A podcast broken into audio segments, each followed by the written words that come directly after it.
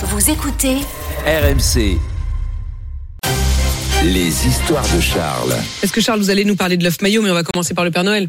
Mais C'est oui. un peu la même chose d'ailleurs, le Père Noël et l'œuf maillot. Enfin, c'est, disons que c'est un peu le Père Noël Noël d'Emmanuel Oui. Chypre. Mais surtout, c'est une date importante ce matin, car ça y est, le secrétariat du Père Noël vient d'ouvrir. Vous ne pourrez pas échapper au traditionnel reportage dans les JT.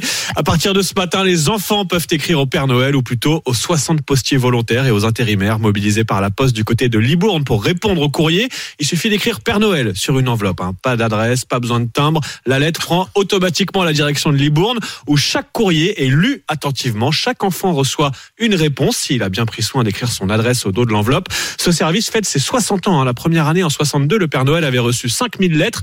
Et ben, l'an dernier, ce sont plus d'un million deux cent mille courriers qui sont arrivés à Libourne.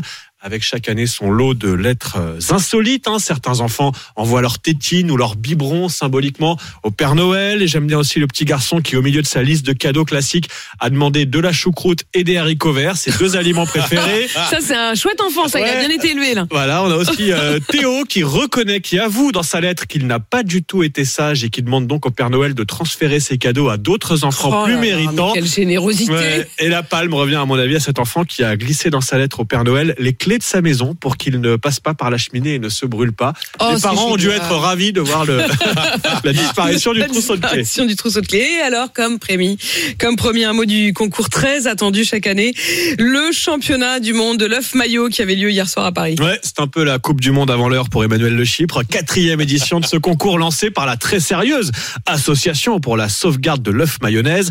12 chefs, 12 restaurants en compétition hier soir. Je vais quand même rappeler les règles Mm. officielles. L'œuf mayonnaise requiert un œuf de gros calibre, cuit à cœur, mais sans excès, de façon à ce que le jaune, sans être coulant, conserve du fondant. Oh là là, la mayonnaise, beau. la mayonnaise doit être maison, souple, nappante et servie, servie en quantité suffisante pour recouvrir tout ou partie de l'œuf, avec un petit surplus permettant de la saucer avec un Ah, morceau mais de bien pain. sûr, parce que ça, c'est quand même le Voilà meilleur. pour, là là alors, là voilà là. pour les règles Ce officielles. moment où on sauce Et la à ce petit jeu, le grand vainqueur, c'est la grande brasserie dans le quatrième arrondissement de Paris qui a été sacrée victoire parisienne hier. hein. Le chef Grégoire Simon devient donc officiellement champion du monde de l'œuf maillot. On le félicite.